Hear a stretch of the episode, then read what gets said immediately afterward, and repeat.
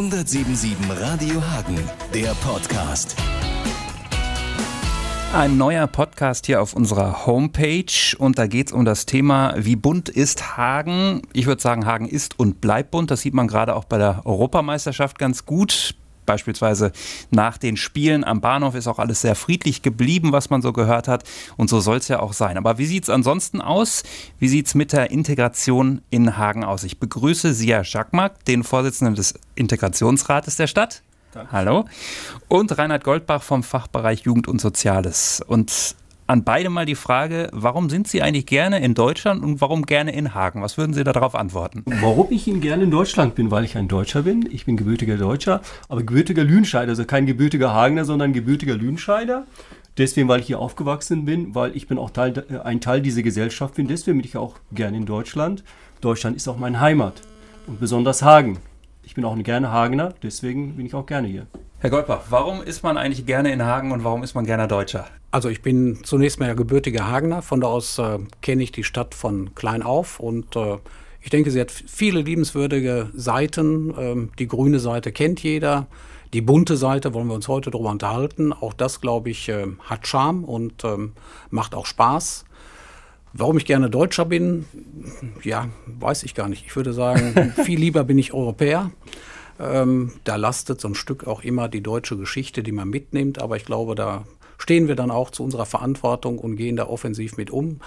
Ähm, das äh, kann man auch gut machen, das weiß ich von Besuchen in Israel etc.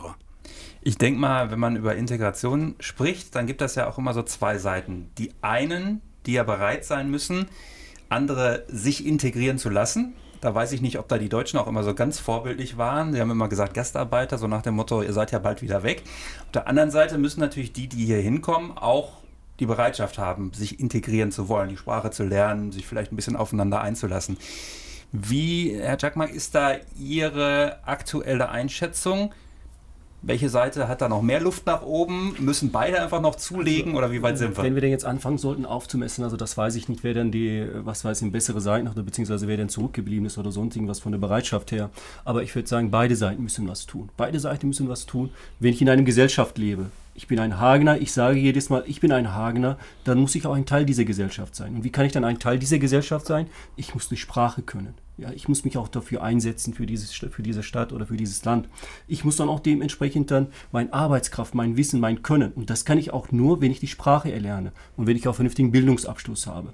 Also jeder sollte zusehen, dass er dann ein Teil dieser Gesellschaft ist. Er sollte vielleicht seine Nationalität einfach weglassen. Wie kann es mir denn in Hagen gut gehen?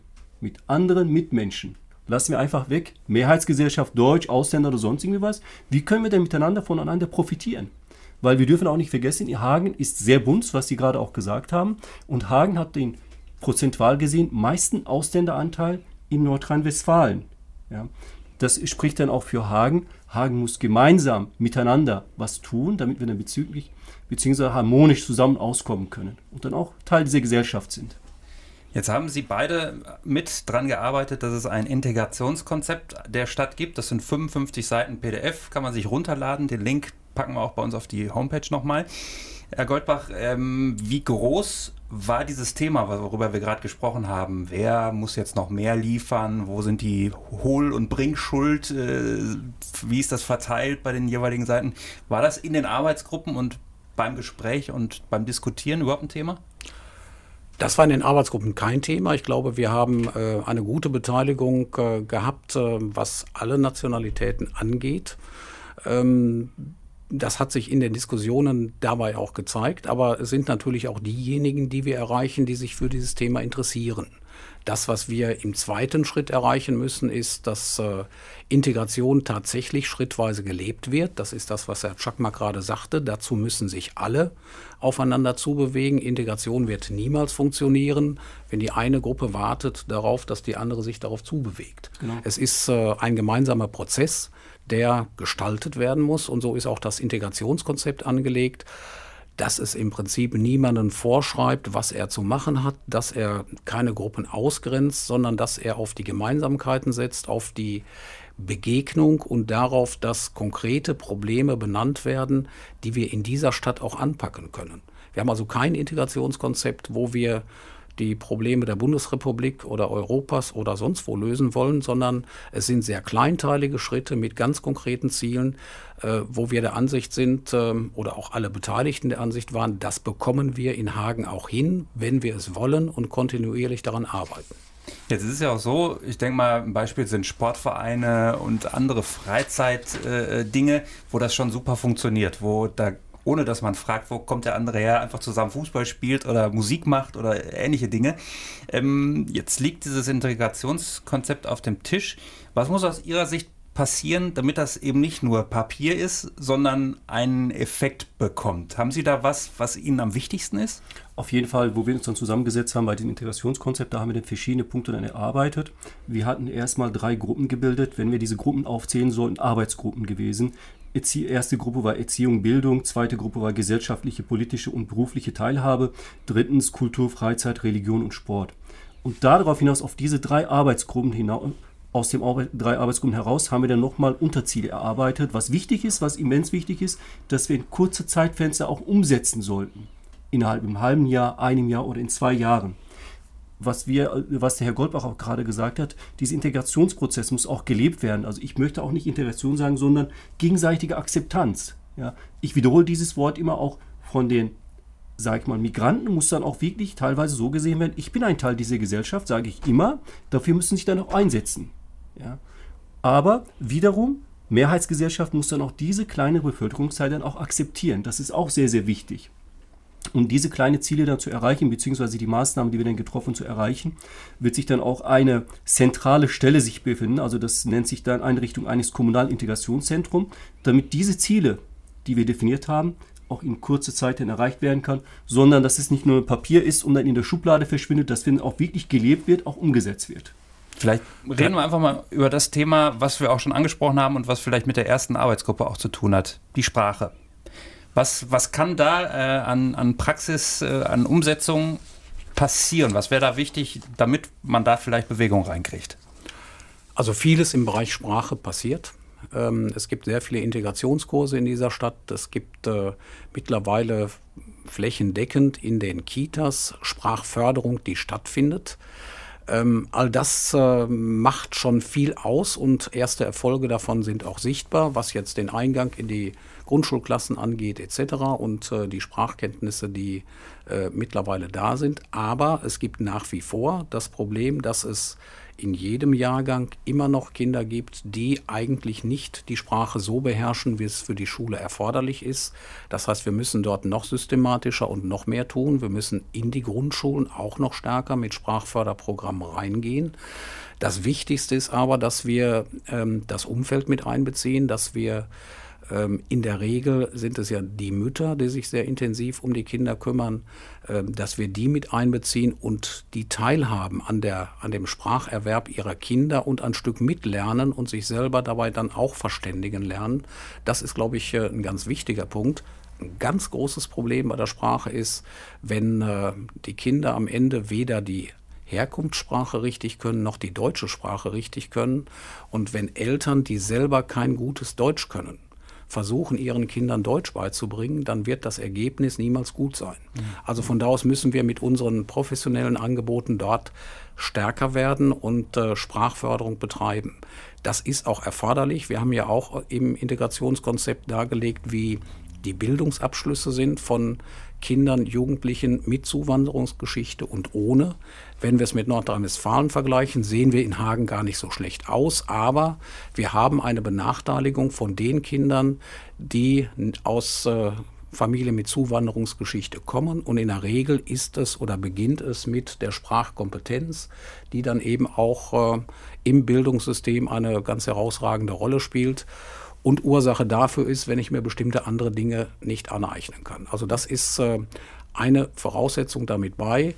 In diesem Bildungsbereich haben wir ja sehr viel gemacht. Und das andere ist eben, Sport war gerade das Thema, ähm, die Frage, wie geht, gehen wir im Wohnquartier, im Sportverein, in der Nachbarschaft miteinander um?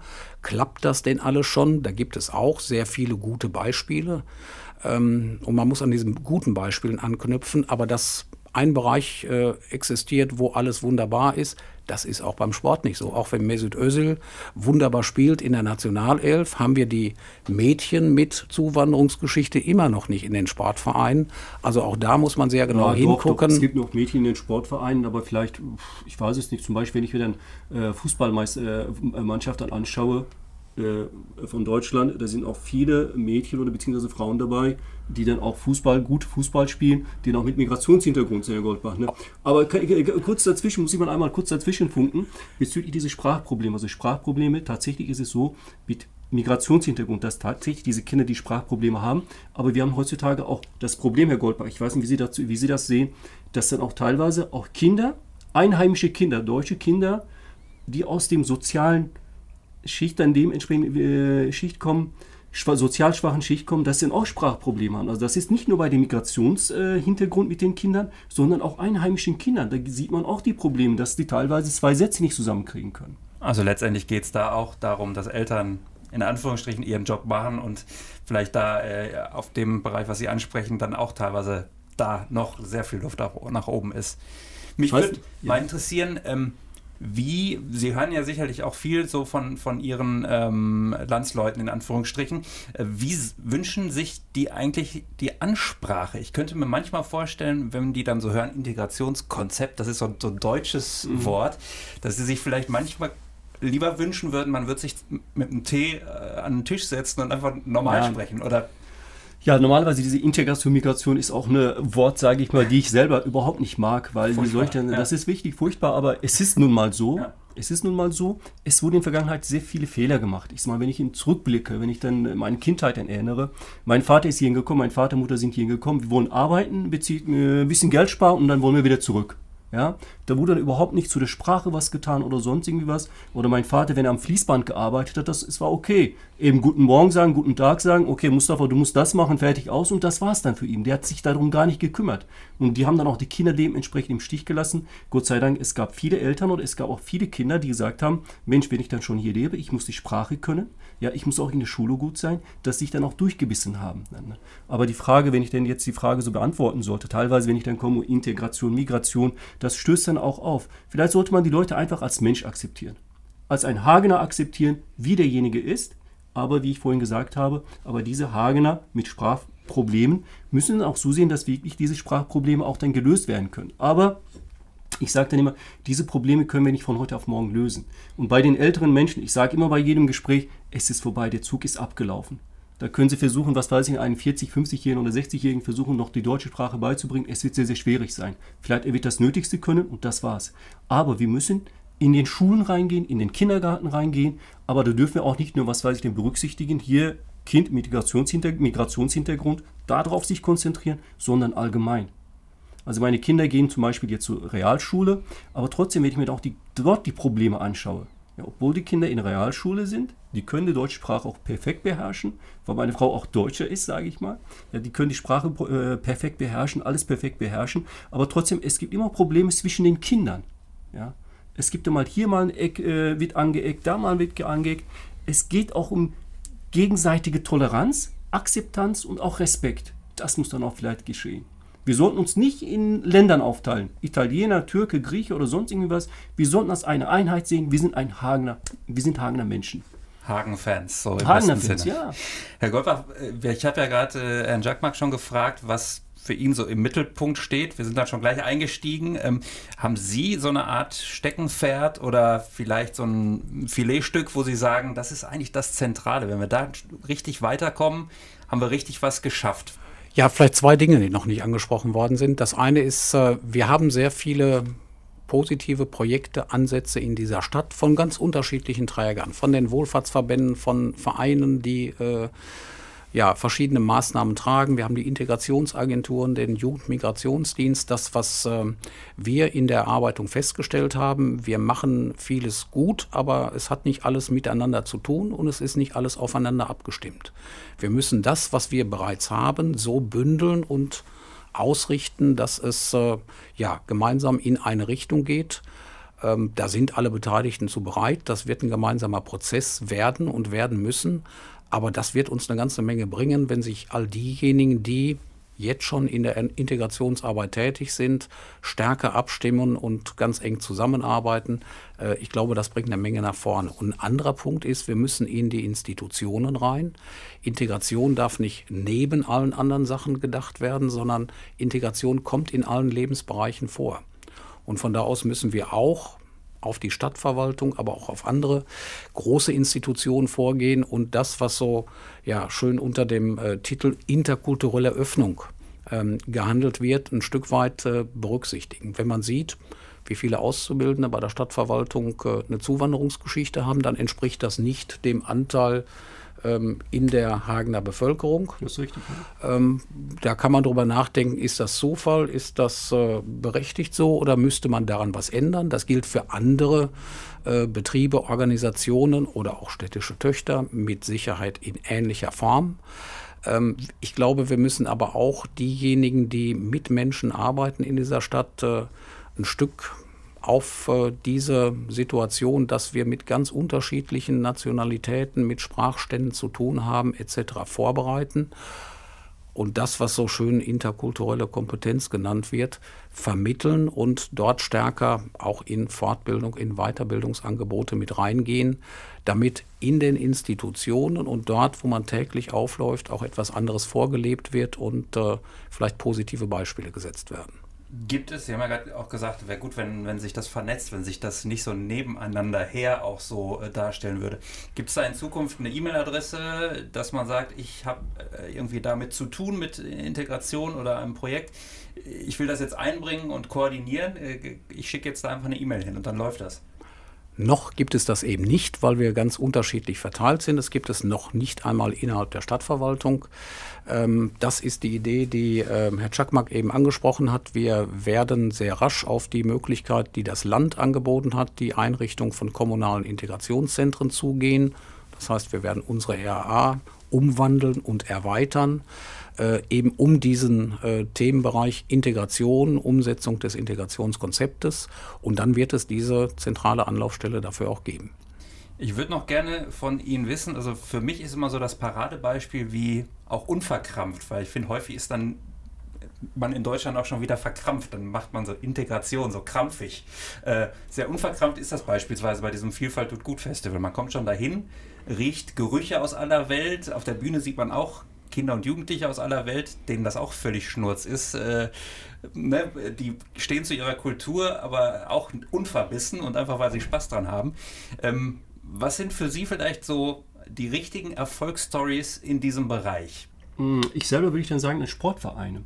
In den Sportvereinen beispielsweise, da wird dann wirklich überhaupt nicht über nach dem Herkunft geguckt, sondern Leistung wie gut derjenige, ob das Mädchen ist, ob das Junge ist, wie, sein, wie er seine Leistung dann bringt. Denn dementsprechend auf, wird dann auf die Leistung dann sich fokussiert. Und das ist dann dementsprechend egal. Vielleicht sollte man auch ein Beispiel von den Sportvereinen nehmen, dass man dann sagen kann, okay, wir haben die Sportvereine dort, die sind erfolgreich.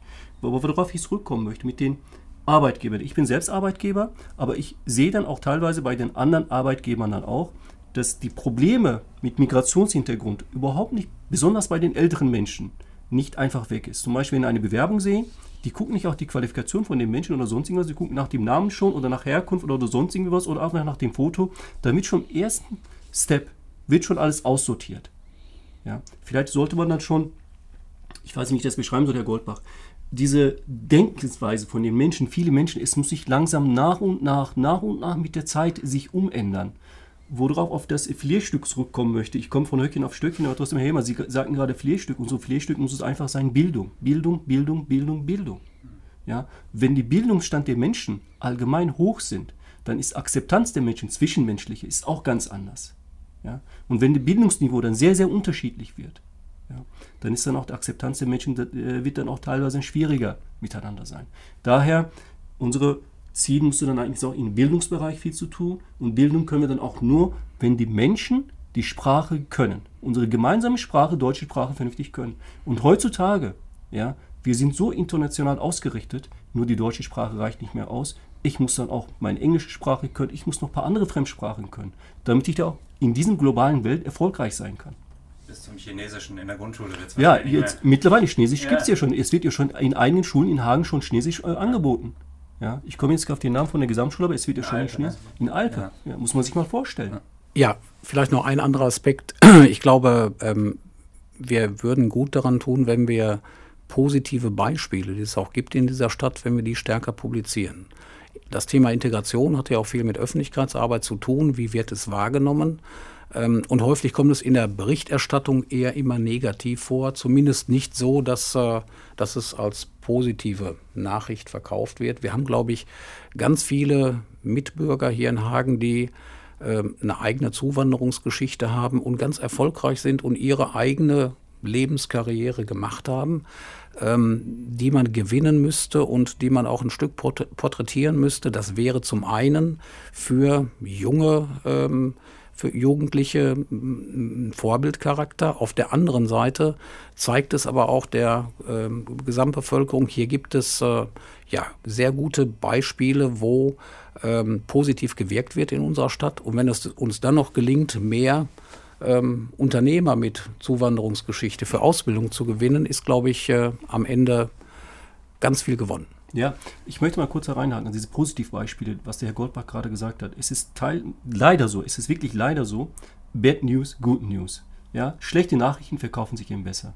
Wir, wenn wir Nachrichten anmachen oder ob das Fernsehen ist, Zeitung ist, Radio ist oder sonst irgendwas, wir hören nur schlechte Nachrichten, schlechte Nachrichten, schlechte Nachrichten. Aber es gibt so viele positive Sachen zu berichten. Alleine schon, wenn wir in Hagen anschauen, ja, wie viele positive Sachen gibt es denn? Es gibt auch viele Menschen mit Migrationshintergrund, Ärzte, Polizisten, Lehrer, Lehrerinnen, ja, Arbeitgeber, erfolgreiche Arbeitgeber. Ja. Aber darüber wird gar nicht berichtet, sondern über negative Sachen berichtet. Es muss dann auch von Medien auch eine Aufgabe für Sie, Herr Helmer. Es muss dann wirklich auch positive Beispiele mehr herauskristallisiert werden, dass die Menschen auch einheimische Menschen sehen, nicht nur das Negative sehen, dass dann auch Positive sehen. Wenn man eine Positive sieht, positiv denkt, dann ist dann auch alles eigentlich vielleicht viel besser. Ja. Ganz im Sinne auch der Eiler Fragen-Aktion, die wir haben, äh, das Glas ist halb voll und nicht halb leer immer. Ne? Ja. Ähm, Sie haben meine E-Mail-Adresse bei jedem, bei jeder Idee, die Sie da haben, bitte gerne schicken. Wir haben übrigens heute noch darüber gesprochen. Da haben sich äh, nämlich türkische Fußballer mit ihren Betreuern gemeldet. Sie würden sich gerne bei uns vorstellen und das machen wir jetzt in den nächsten Tagen. Aber äh, da ist bei jedem natürlich auch noch Luft nach oben. Das äh, will ich gerne auch dazu sagen. Man ist ja manchmal da auch im Tagesgeschäft. Das äh, kennt sicherlich auch jeder von uns. Schön. Ähm, das Integrationskonzept kann sich jeder runterladen. Viel wichtiger wäre es aber vielleicht auch, wenn er sich selber in irgendeinem Bereich einbringt, dann soll er sich lieber das runterladen, knicken und dann sozusagen aktiv was tun oder einfach beides machen. Ich danke für ein interessantes Gespräch. Wir danken auch. Herzlichen danke. Dank. Einen schönen Tag. 177 Radio Hagen, der Podcast.